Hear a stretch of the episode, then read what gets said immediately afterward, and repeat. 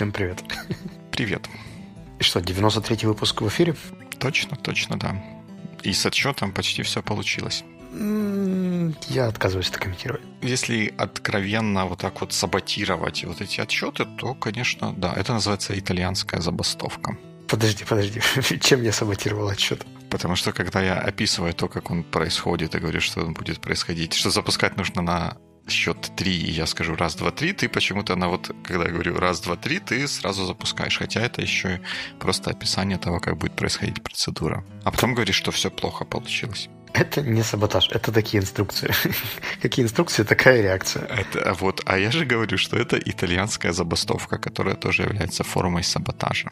Нет, нет и нет. Ты что, я же профессионал, я знаю, что инструкция это самое важное. А ты сетел, ты даешь инструкции людям каждый день, много. Рассказываешь, кому как жить, как да, работать. мы читали, мы читали ту методичку, по которой ты работаешь. Было дело, было дело.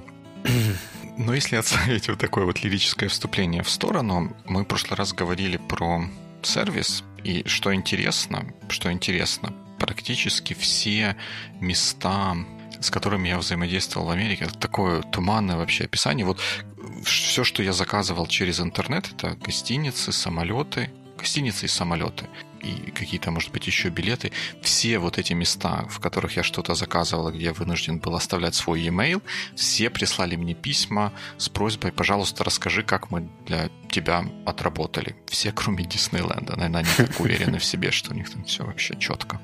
Но все прислали, и это было для меня немножко даже удивительно. Но меня больше волнует вторая часть. Ты заполнил эти фидбэк? Да формы. Да, я все заполнил, потому что я э, считаю, что это то малое, что я могу сделать для того, чтобы улучшить сервис для каких-то других людей и для себя в целом. Потому что если все, например, гостиницы будут подтягиваться к какому-то среднему уровню, то каким-то отдельным из них, в которые я поеду в будущем, будет сложнее падать ниже этого среднего уровня, потому что все будут стремиться куда-то вверх. Да, я всегда стараюсь заполнить вот эти фидбэк-формы. Я не пишу развернутых сочинений, но всегда стараюсь их заполнить. Ты знаешь, меня всегда удивляло, как долго ты можешь отвечать «да». Но это было очень развернуто. Я думаю, что стоит упомянуть еще ваше обсуждение, по-моему, у тебя на странице Фейсбука по поводу метро и, и не Про очень. метро. Это, это непонятно. Эта штука, если там не побываешь, это не понять. В, в Чикаго есть система метро. Это, ну, вот привычное нам метро, вот как в Киеве метро, оно э, местами там, особенно в центре, ездит поверху, но, но это метро, вот в классическом понимании этого слова. Есть пригородные электрички на дизельной тяге, поэтому они не электрички. Но они как бы отдельная система. Они ездят просто с вокзала, у них вот там в центре один вокзал, и оно как-то едет, у него меньшее количество остановок, но на дальшее расстояние едет. И вот эта система система электричек называется метро. И вот это, наверное, было предметом обсуждения, что их можно спутать, думая, что ты едешь на метро, говорить, что ты едешь на метро и, и так далее. Это две разные вещи с очень похожими названиями. Мы пользовались обоими, и в обоих сервис достаточно хороший. Ничего себе, не двухэтажные? Да, они двухэтажные, они такие классные. Там вот что меня с точки зрения сервиса поразило, там ходят кондукторы, которые проверяют проверяют и продают билеты, у них такие смешные шапки, ну, фуражки, как вот в старинных американских, вот если в фильме где-то видишь детей, играющих в этих паровозы, они в таких шапочках, вот кондукторы в таких конкретно шапочках ходят. Но, но это не самое главное. Самое главное, что там в основном сидячие места, там стоять негде, и это не, не очень удобно. Под каждое место сделана такая специальная штучка, в которую ты можешь поставить прищепить свой билет. Например, если у тебя проездной, ты можешь туда этот свой билет проездной защепить, а сам спать. И кондуктор тогда не будет тебя ногой пинать, э, где билет? Он увидит, что у тебя билет, потому что он при, прищеплен к тому к тому месту, на котором ты сидишь. И кондуктор сам, когда тебе дает билет, он его сразу вщепляет в эту штуку, и он там остается, и тебе не можно тоже дальше продолжать спать. Я прям поразился такой предусмотрительности такой системе. Ты меня запутал. Сидящие места, стоячие места, спать. Как это все не, не компьютится? Нет, там стоячих мест нету. То есть это не, не такая советская зеленая электричка, где три счастливчика сидят на деревянной лавке, а все остальные в тесноте давятся. Там все люди сидят, потому что там мест, чтобы стоять, просто в принципе нет. Если у тебя нет места сидеть, ты идешь дальше в другой вагон и ищешь место, где сидеть. И к каждому сидячему месту закреплена такая специальная приспособа, в которую можно вставить свой билет и ты сидишь, спишь, твой билет светится, и кондуктор тебя не будет, чтобы проверить тебя э, то, насколько ты правомерно участвуешь в передвижении этого поезда. Я пока смотрел картинки, ты выберешь какую-нибудь картинку из салона, которая более-менее показывает, как это выглядит для шоу Да, я найду. Да. Я не уверен, что это можно будет понять, потому что до того, как по картинке можно будет понять, потому что до того, как я увидел, как это используется, я думал, что, ну, что это просто такие, ну, блестящая хромированная деталь этого сидения. Что это был за звук? Это мы закончили фоллап и переходим к Quick Topics. Окей. Ты можешь заменить его любым другим саундтреком. Первый, э, первый Quick Topic там, на, на правах рекламы я в следующий четверг буду на PM-клубе выступать в Днепре. По-моему, это будет происходить в циклуме. И там буду рассказывать про короткую, мой взгляд, мой короткий взгляд на историю программных проектов и управление ими. Там будет вот что-то, что будет противоречить тому, что, чему вас в школе проектно-менеджерской учат. Поэтому приходите, будет, как всегда, интересно. Как всегда. А, короткий взгляд — это что-то из дальнозоркости, близорукости и коротковзглядности? Нет, это, это такая а, аллюзия вот у Стивена Хокинга, который, к сожалению, на прошлой или на позапрошлой неделе умер, но его наследие с нами остается. И одна, часть из, одна из частей его наследия — это книга Brief History of Time. И, по-моему, и, и какая-то еще вторая вариация на, на эту тему. Это вот аллюзия к названию этой книги. Она в русском переводе называется «Короткая история времени», мне называется «Короткая история программных проектов и управления ими». Хм, любопытно. А когда в четверг, да, ты говоришь? А, да, в следующий четверг, 29 марта, по-моему, в 18.30 или в 19. Вот как- как-то так. Ссылка на ивент в Фейсбуке будет в описании. Я как раз буду вебинар проводить в это время.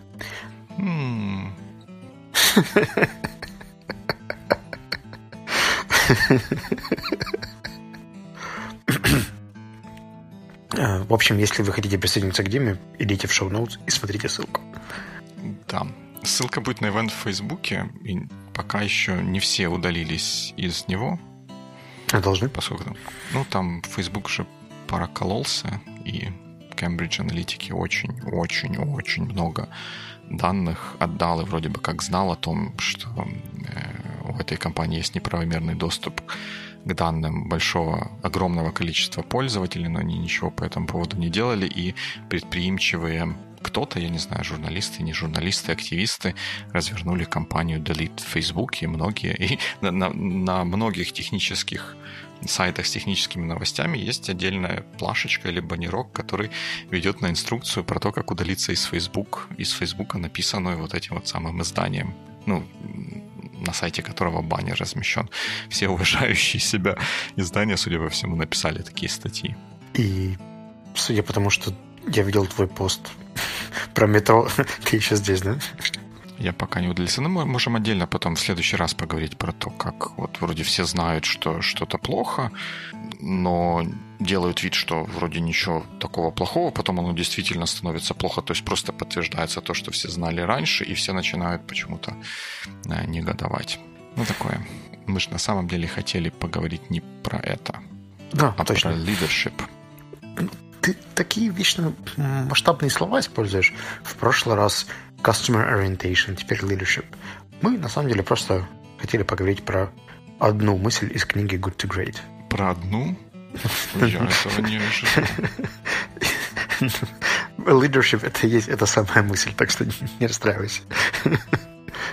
Хорошо. Ну тогда, может, ты начнешь с того, что расскажешь, что тебя сподвигло эту книгу прочитать и что зацепило в плане лидершипа с маленькой буквы. Или большой буквы. Ну, я же не знаю, ты же не- не- тебе не нравится, что я так пафосно что-то говорю. А Меня пугает. Я сразу думаю, что я бы... Я боюсь делать какие-то публичные заявления по поводу leadership с большой буквы. А вот книгу Джима Коллинса могу пообсуждать. Вот, есть Джим Коллинз, я читал три его книги. Сейчас читаю третью, в смысле, две прочитал. И мне всегда импонировал тот стиль, в котором он пишет. А, он такой немножко псевдонаучный в плане того, что он основан на исследовании, которому, в котором Джим очень уверен. Но при этом, мне кажется, там поднимаются очень интересные мысли. Это одна из тех книг, которая пытается синтезировать э, из историй успеха и неудач какие-то правила, которым следуют те, кому сопутствует успех, и не следуют те, кто фейлит. И они, собственно, даже в названии книги вынесли good to great, в смысле от хорошего к великому, какие-то законы великих компаний и так далее. Меня больше всего, хм, мне не хватает глаголов, увлекла часть про leadership, потому что здесь вводится очередной авторский термин, который называется лидеры пятого уровня. И вот об этом я хочу поговорить. И ты, я так понимаю, ради этого даже немножко почитал Коллинза. Ну да, я немножко прочитал книгу, прочитал первую и вторую главу, да, это же глава называется, где про это все рассказывается. Ну, чтобы как-то хоть быть в теме. Uh, у нас с тобой когда-то за кадром прошла большая дискуссия по поводу дефиниций, что такое великие компании, почему они великие и так далее. Может быть, вкратце для тех, кто Джима Коллинса не читал? Угу. Ну, сначала, наверное, имеет смысл рассказать о том, какой автор или автор с его командой, потому что он все время говорит, да, что их много людей принимало участие в исследованиях и потом в компиляции этих исследований в книгу. Вот они вкладывают понятие, в понятие «великий» в контексте данной книги компанию, которая после некого, ну, наверное, можно его назвать эпохального события в своей судьбе на протяжении 15 лет давала показывала такие результаты, которые приводили к тому, что ее цена ее акций росла быстрее, чем рос а, в среднем рынок. То есть чем в среднем mm-hmm. росли акции в той же индустрии или в целом а, в среднем по, по палате, которая торгуется на американских биржах, при этом они вот этот вот рост считали великим и замечательным, если он был, по-моему, больше трех, да, трех. Три, ну, то есть на, три раза выше, да? Да, в три раза выше, чем угу. рост обычного рынка. Да, и мы не беремся оценивать, насколько они, правда, великие или невеликие, но вот была, по-моему, там выборка трех компаний. Великих компаний, компании какого-то прямого сравнения и еще какие-то третьи, которые упоминаются ну, вскользь. Три, три категории. Угу. Три категории. 11, 11 компаний, которые они отнесли вот по их определению к великим. Для каждой из них они нашли компанию из ее же индустрии с похожей предыстории, но которая не показала в течение этих 15 лет замечательных результатов. Еще сколько-то компаний, которые начали было показывать вот эти великие результаты, но потом сдулись быстрее, чем за 15 лет. Вот как- как-то так вот эти три выборки у них было, да? Да, ну, подробнее вы можете посмотреть в Википедии или у Джима Коллинза. Мне кажется, что все равно, даже если вы не согласитесь с Джимом и со мной, то книжка стоит того, чтобы попробовать почитать. А, ну, да. Как тебе читалось? Достаточно, достаточно бодро, учитывая, что мне не всю книгу надо было, надо было прочитать, и была конкретная цель, зачем я это читаю. Но а, как, как в обсуждении нашим закадровым, которое ты упомянул, вот это вот определение великой компании, оно как-то со мной не, не особо резонирует. И мне почему-то хочется сказать, что они вот такое вот название, такое определение выбрали просто для того, чтобы был красивый заголовок. Потому что честнее было бы назвать это компании, которые в какой-то момент времени показывали замечательные финансовые результаты. Потому что сложно назвать великой компанию Филипп Моррис, которая травит миллионы и миллионы людей по всему миру. Как я уже говорил, я не буду вдаваться в оценочное суждение. Мне просто интересно, как бы звучало тогда название этой книги. Компании со, от компании со средними рыночными результатами к той, которая какое-то время показывает великолепные финансовые результаты и цену акций.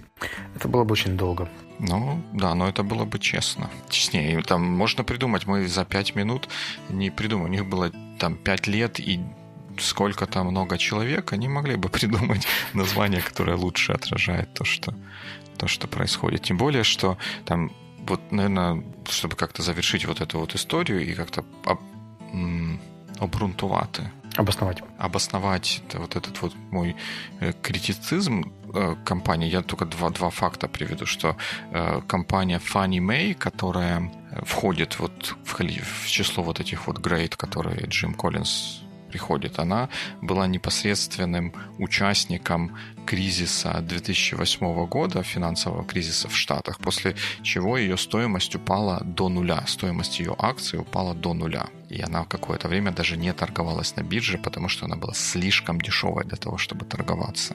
И вот ну, тоже как-то это вот в ретроспективе мне не очень тянет на великую компанию, тем более, что э, эти же самые компании, вот в период Джим, по-моему, анализировали они где-то 95-2000 год. Вот, ну, книга в 2001 uh-huh. вышла, то есть они анализировали то, что было перед этим. Начиная с какого-то там после 2000 года, returns от вот этих компаний, они были, вот если взять их совокупности, вложиться в эти 11 великих компаний, то результат инвестиций, которые ты получишь, будет хуже, чем если вкладываться в а, ну, такую стандартную, безопасную индексную стратегию компаний, которые входят в S&P 500. То есть они совокупно показали результаты хуже, чем рынок. И тут тоже возникает вопрос, а ну вот название «Великий» насколько соответствует такой ситуации. Окей. Okay. И я думаю, что решать каждому, да, насколько это великая или невеликая компания, каждому самому, это все равно больше оценочное восприятие. А мы сегодня хотим сфокусироваться только на первой части этой статьи, статьи, книги, книги, которая называется, так и называется Level 5 Leadership. И мне кажется, здесь есть очень такая неканоническая идея по поводу успешности этих компаний за счет того, что в них был специальный правильный менеджмент. Причем под leadership имелось в виду, я так понимаю, в основном а, CEO или chair или еще кто-то, кто занимался самым-самым-самым главным руководством компании. Да, да, да. Ну и получается вот, чтобы тоже чуть фреймворк для этого всего задать, мне кажется, важно сказать, что вот, вот leadership это был один из факторов, на который вот эта команда ресерчеров во главе с Джимом Коллинзом смотрела, чтобы понять или найти то, что отличает вот великие по их определению компании от, от невеликих. И leadership, вот level 5 leadership, который первая содержательная глава в книге, это одна из вот таких вот факторов, которые они выделяли. Да, там есть еще шесть, но сегодня мы не будем о них говорить и сфокусируемся только на Level 5 Leadership. И если совсем коротко, то основная мысль или основные результаты их эксперимента, как они их сформулировали, звучат так, что лидеры, которые возглавляли компании долгое время, вот эти 20 лет, пока компания шла непревзойденным финансовым результатом на рынке акций, они показывали нестандартные качества руководителей. Я так понимаю, что если совсем коротко, то первый момент был по поводу скромности, то есть у них было безразличие к личному бренду и самопиару, и при всех вопросах об их успехе они всегда это все списывали на команду, на удачу и на много каких-то еще других факторов, но не любили приписывать себе заслуги того, что происходило в компании. И второй момент – это какая-то фанатичность в внедрении изменений, которые влияют на качество, на эффективность, на дисциплину и так далее. Ну, это, по крайней мере, то, то как я это прочитал, понял. Ну, мне показалось, что они сначала выделили две характеристики скромность, о которой ты говоришь, а вторая характеристика это упорство в хорошем смысле этого слова. То есть упорство в в добивании своей цели. Упорство в добивании. В том, чтобы добиться своей цели, и цель, которую они для себя ставили, она была в первую очередь ассоциирована с успехом компании, а не с какими-то эгоистичными побуждениями или амбициями. Для меня это было очень интересно, потому что последние, наверное, раза три, когда я попадал на какие-то мероприятия для топ-менеджеров в Украине, меня всегда удивляла пафосность этих событий. То есть насколько люди кишили статусом, количеством людей, которые с ними работают, своими какими-то достижениями, успехами. То есть это было прям настолько вычурно, что мне это казалось очень странным. И когда я читал эту главу книги, мне казалось, что да, вот, по крайней мере, у меня не так много опыта общения с э, топ-менеджерами из американских компаний, особенно великих. Но вот несколько руководителей, с которыми мне довелось лично поработать, у них, правда, было такое, знаешь, намного больше... Хм, ну, это не стеснение, да, но намного меньше фокуса на своей личности и намного больше фокуса на успешности компании и бизнеса, с которым они работают. И как-то картинка была больше об этом, в то время как через нашу такую более украинскую призму мы все равно персонализируем многие вещи у нас. Политические партии имени лидера, когда приходит какой-нибудь новый там министр или глава Укрзалезницы, все вопросы всегда только к нему, хотя там работает огромная команда людей всегда. Но вот эта вот гиперперсонализация, она, в принципе, свойственна не только Украине. И меня пугает тот тренд, который растет. Ну, из этого все вот эти почкования в виде личного бренда и так далее, и так далее, и так далее. Хм, я даже не знаю, где, где начать свое выступление. Но у меня есть несколько мыслей по этому поводу. Первое, какие-то наши локальные реалии, мне кажется, что они очень сильно сдвинуты и как-то перекручены вот этим вот нашим советским прошлым, когда тарифная сетка и штатное расписание существовали как объективная реальность, и максимум, что человек мог э, сделать, он попадал из одного гнезда этого штатного расписания в другое место этого штатного расписания, и само его положение уже в этом штатном расписании, оно как бы говорило об его успехах и достижениях, просто потому что других успехов и достижений ну, практически не было. И это, мне кажется, до сих пор находит отражение в том, как мы смотрим на начальствование, на менеджмент и на вот все, все такое, наверное, это вот... И, ну, я бы к этому отнес причины того, что ты видишь вот эти вот пафосные выступления, пафосные заявления, что я командую эскадроном тысячи гусар летучих или что-нибудь такое. Или разработчиков а, ангулярных. Ну, да, летучих разработчиков на ангуляре или что там, что там еще бывает. И, ну, да, нам это надо просто, просто пережить, просто побольше смотреть на то, как это происходит в другом, назовем это так, более нормальном мире и самим стараться делать, делать так, чтобы как можно больше большему количеству людей вот такая вот пафосность казалась вычурной и некрасивой даже в какой-то мере. А второй момент про вот этот вот личный бренд и все такое, мне кажется, что здесь есть момент, который не находит прямого отражения в книге, и то, что происходит или описывается в книге, невозможно отображать на нашу текущую реальность. Ведь там речь идет о 80-х, 90-х годах, где взаимодействие с публикой для SEO было про него написал какой-то журналист Wall Street Journal. И если этот SEO не приходит голым на заседание совета директоров, то и писать, а просто там сидит себе, корпит работу, совещание, там, поездки, встречи с клиентами, ну, про это писать не, не интересно. Если он не ходит голый, то про него и не пишут. И вот то, что Джим анализировал статьи, какие-то публикации, ну вот про человека, который просто занимается на своем месте усердно и эффективно своей работой, про него писать, писать неинтересно. В то время как сейчас, когда эм, вот проекция своего вот этого вот самого пресловутого личного бренда становится намного более простой с всякими социальными сетями, и когда этот социальный не социальный, а просто личный бренд может давать дивиденды, когда ты только одной своей физиономией можешь привлекать инвестиции для того, чтобы гипотетически отправлять ракеты на Марс, то это уже как бы немножко другие условия, и просто так огульно охаивать тех, кто с помощью личного бренда пытается что-то делать, я бы не стал. Смотри, я не говорю про количество появлений где-то на публике. То есть, условно говоря, даже твое выступление в четверг я не отношу к этой категории, потому что это не столько раскручивание личного бренда, у тебя, скорее всего, есть какие-то свои задачи, о чем мы еще, наверное, когда-нибудь поговорим, о том, зачем ты вообще выступаешь и, и делаешь подкасты и вообще. Но тут вопрос в том, что люди говорят на этих эфирах, и неважно, будь то одно интервью в пять лет или страница на Фейсбуке с ежедневными постами. Если эти посты направлены на себя, то есть такие self-centered, mm-hmm. о том, как я победил кризис в компании. Ну, ты, вот ты, когда читаешь э, какие-нибудь статьи на Dow, AIN, TechCrunch и так далее, есть же всегда две категории статей. То есть те, которые по факту рассказывают про какую-то ситуацию, проблему, которую компания решала и так далее, и о том, какой спаситель пришел, как, как он всех поставил, построил и нашел решение и описывает больше про персонали, про то, как, как мне было сложно и так далее. Ну, такой себе Тони Робинс. Робинс? Робинсон?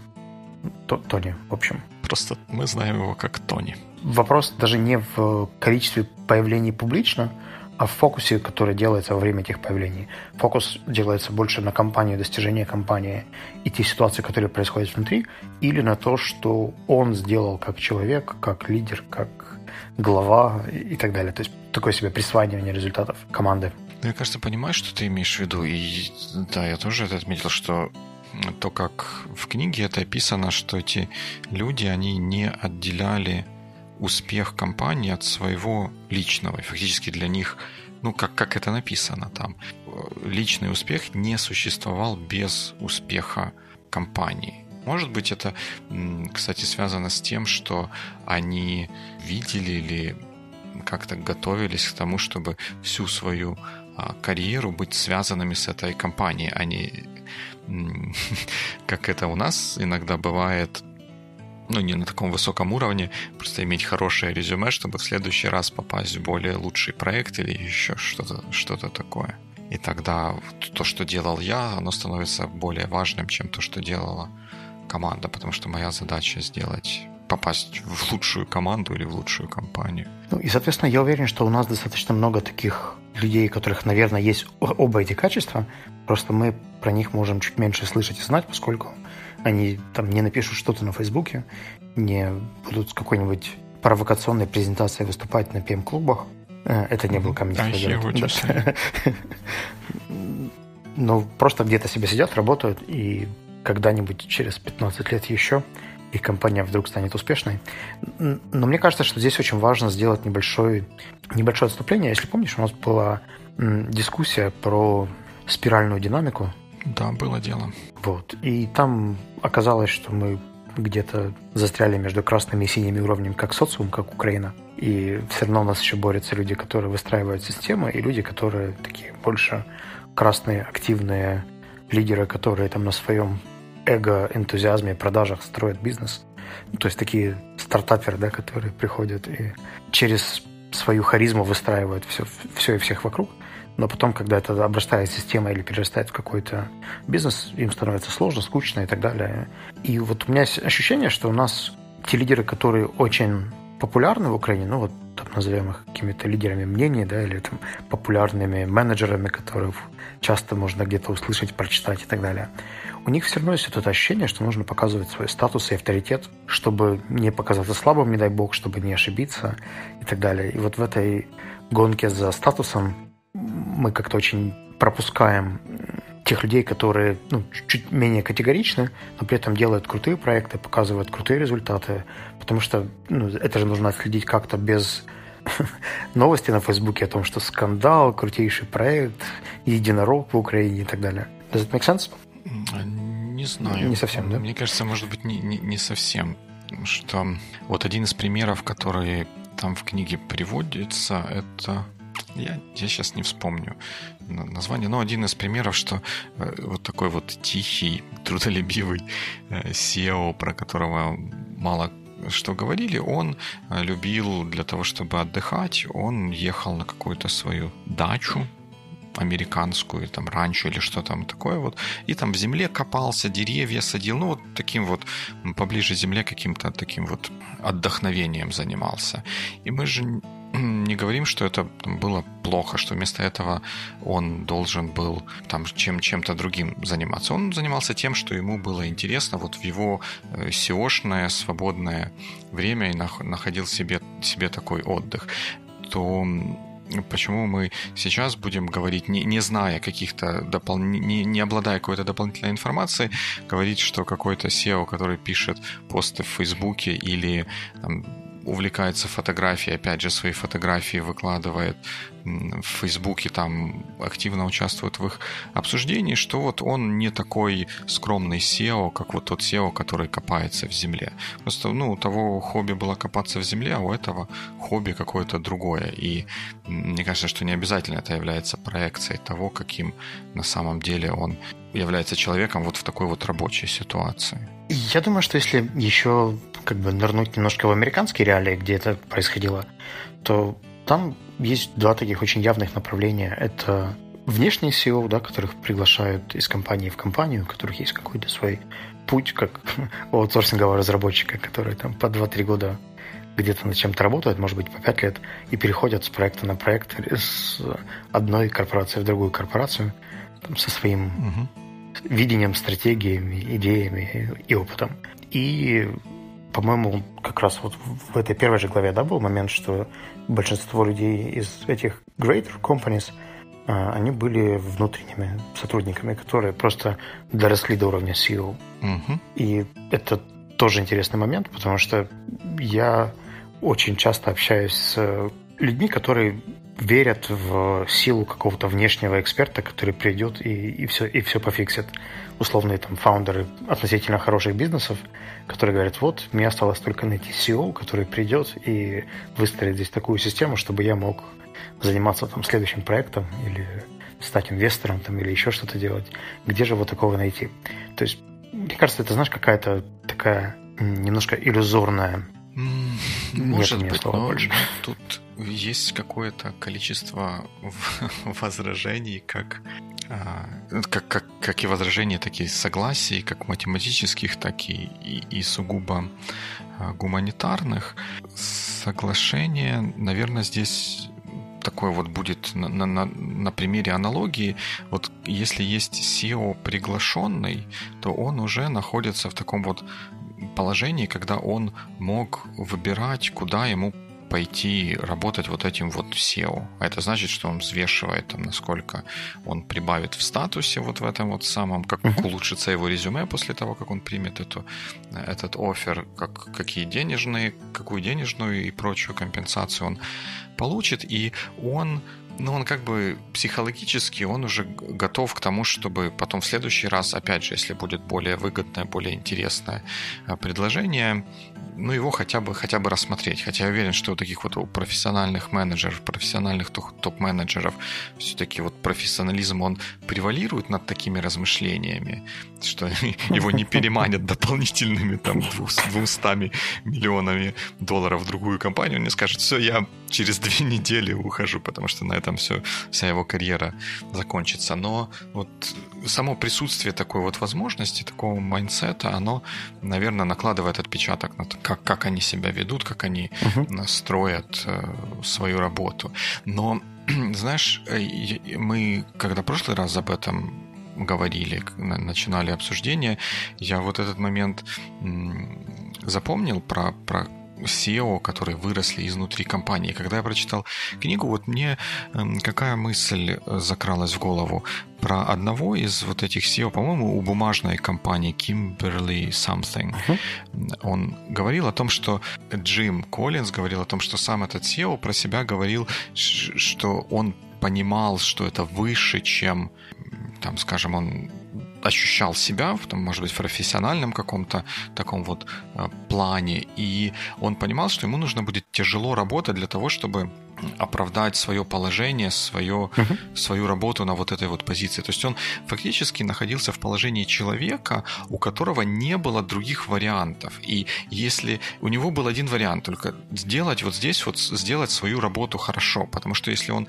ее сделает хорошо, там, плюсы, бонусы и все такое, ну, это как бы мы в сторону ставим. А если он ее сделает плохо, то ему будет очень сложно найти какую-то другую работу, потому что он все видели, что ну, будут люди, которые говорят, что было видно, что он не подходит на SEO, что он недостаточно умный, опытный или еще какой-то. И вот он не справился с этой позицией. Вот с такой записью в трудовой книжке потом работу будет искать сложно. И он просто как человек, которого нету другого выхода, нет другого выбора, психологически он ну, как бы больше нацелен на то, чтобы все-таки этого результата добиться, чем кто-то, кто понимает, что ну я сейчас тут чуть-чуть как бы там сведу концы с концами, потом пойду в другое место. Ну и этому есть даже какое-то статистическое подтверждение. Я недавно слушал подкаст Freakonomics, и у них там была такая штука, как CEO Series. По-моему, один из последних эпизодов, он был такой более обзорный.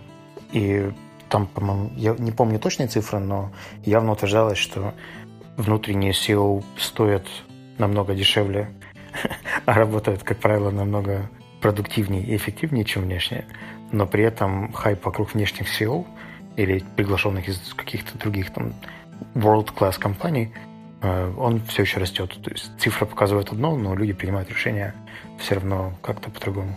Ну, кстати, в мире стартапов тоже есть такое понимание, что если founders остаются на руководящих позициях в компании, ну, которая уже там чего-то достигла, которую дальше нужно развивать и строить вместо стартапа уже какой-то нормальный, настоящий, полноценный бизнес, то лучше работают те SEO, которые являются founders. Не в том смысле, что лучше работают, что остальные там просто складывают ноги на стол и ничего не делают, а в том смысле, что лучших результатов добиваются те компании, в которых э, founders остаются на руководящих позициях и доходит до такого, что ну, некоторые инвесторы говорят, что вот, вот такие вот воззрения, которые в инвесторской среде поселились, некоторые фаундеры даже abuse... Um, Обижаются, оскорбляются. Что делают? Используют. Ты, ты о чем сейчас? Да, что они вот, вот такое вот настроение, что нужно фаундеров как можно дольше там, держать ага. им, много им прощать, чтобы они руководили той компанией, которую основали. Некоторые фаундеры, наоборот, это используют там, в своих корыстных таких целях. корыстных, да, корыстных каких-то целях. Ну да, это есть, есть такое свое детище э, толкать под гору как-то, ну вот, в общем, больше усилий прикладываешь, когда свое детище толкаешь. Все равно это, конечно, вопрос очень субъективный, да, потому что есть какой-то такой имидж MBA человека, который приходит, делает свою работу и уходит. И есть имидж фаундера, для которого это lifetime бизнес и так далее. Хотя сейчас это все очень смещается, и я вижу фаундеров, которые сразу делают компанию на продажу, и там у них сразу есть какая-то точка выхода, когда из какой суммы они хотят туда выйти. И я также знаю много SEO, которых приглашали в чужой бизнес, и они отдавались ему со всей душой. И, то есть это, это все равно никого ни в какую категорию не, не закрывает, да, и не означает, что вне, каждый внешний SEO автоматически хуже, чем любой внутренний. Угу. Это все равно вопрос личных характеристик. Да, и мне, кстати, вот этим не понравилось, как, по крайней мере, вот эта вот глава в книге какой-то вот некой такой вот однобокостью, хотя они говорят о том, что они перелопатили кучу этих материалов, кучу статей, но они-то в основном эти статьи были про вот эти непосредственно компании, которые они анализировали, и остается открытым вопрос, а вот если есть SEO, который такой же скромный, такой же работящий, то в какой-то другой компании, и он там работал скромно и работяще, но она не достигла вот этих вот great результатов. И, может быть, там в той и другой компании, в той и другой ситуации SEO, который сорви голова, который выступает по всем телевизорам и по всем фейсбукам, мог бы добиться больших результатов, потом бы его поменяли на какого-то более спокойного, и в целом было лучше. Ну, поменяли на более спокойного, имеется в виду, что у компании, где есть SEO, у нее есть борт директоров, который назначает этих SEO. Вот они бы поменяли, не то, что при, пришел кто-то и сказал, все, ты больше не работаешь, забирай свои вещи. Хотя борды так и говорят иногда, насколько я понимаю. Даже не иногда. Ну, и нам будет интересно, работали ли вы с напрямую, да, может быть, в каком-то большом-небольшом проекте с людьми, которые были приглашены извне в компанию, и насколько вам кажется, есть разница, если топ-менеджер вырос из компании или был приглашен, насколько это совпадает с вашими историями и примерами или нет. Ну и к тому же, если у вас есть свое мнение по поводу Джима Коллинза и его исследования, это тоже очень интересно. Мы как раз его, я его как раз дочитываю. Да, ну мы можем там дальше тоже про это поспорить, потому что ну, к исследованию тоже какое-то есть количество вопросов каких к другим книгам товарища Джима. Я, если честно, уже побаиваюсь тебе предлагать что-то читать. Ну, Все началось с Синека и, и понеслась. Ну, ну, потому что, видишь, есть такая все-таки грешок у вот такой вот бизнес-литературы, которая э, так ретроспективно пытается что-то объяснить или что-то что-то показать. Если тщательно выбрать примеры данные, которые мы анализируем, то, то, это, то это можно сделать. Но как вот с теми же книгами Джима вот эти компании очень, после того, как он их назвал Great, некоторые из них очень быстро перестали быть Great даже в определении самого Джима. Даже если не брать какую-то моральную сторону. Моральную сторону, то да. А, но я так понимаю, что в следующий раз что, что будем читать, предлагаешь ты. Да, нет, так я уже предлагал, я не знаю, как ты, а я читаю э, Deep Work товарища Кайла Ньюпорта. Ну, тебя, наверное, не удивит, что, несмотря на то, что в целом пока что мне книжка нравится, но там как минимум к одному эпизоду у меня есть вопросы. Ну, пример неудачный. Вот откровенно он неудачный с моей точки зрения, который Джим, э, не Джим, а Кэл приводит. Я вот. думаю, что книга, которая не вызовет тебе вопросов, ты ее просто еще не читал. Да, так это же хорошо. Это же, ну, если книга, которая мне не вызывает вопросов, это «Колобок», например. Но польза от «Колобка» like zero. И это вопрос. А где же Нет, польза? а книга, которая заставляет меня задуматься, даже если я не согласен с, с чем-то, это заставляет меня ну, как бы артикулировать для себя свою позицию, и это полезно. Может быть, это не, не всегда приятно э, читать, ну, в том смысле, что кажется, что ты зря теряешь время, но мне кажется, что это полезно. Поэтому не, не воспринимаю это как критику на свой адрес. Это у нас получается интересная дискуссия, это значит, что эту книгу интересно читать, даже если я с чем-то в ней не согласен. Ну и ты тоже с ней не согласен. И это настолько же applicable к комментариям на сайте sonar.one. Если вы с нами не согласны, Дима будет воспринимать это все как повод для дискуссии. И точно, не воспринимать точно. лично. Да, это будет для меня повод задать какие-то дополнительные уточняющие вопросы. Что, не, однако, не отменяет того вопроса, что мы в следующий раз будем делать. К сожалению, отменяет. Почему? Uh, the time is up. Oh, that's right. Ну, угу. тогда, может быть, может быть, мы поговорим про логические ошибки, то, что по-английски называется logical fallacies. Но это не точно. Вообще не точно, потому что логика вообще штука обманчивая. Точно. Напомни мне про крокодила. Когда мы будем говорить про логику, я расскажу про крокодила. И где здесь логика, друзья? Хорошего недели. До новых встреч в эфире. Пока.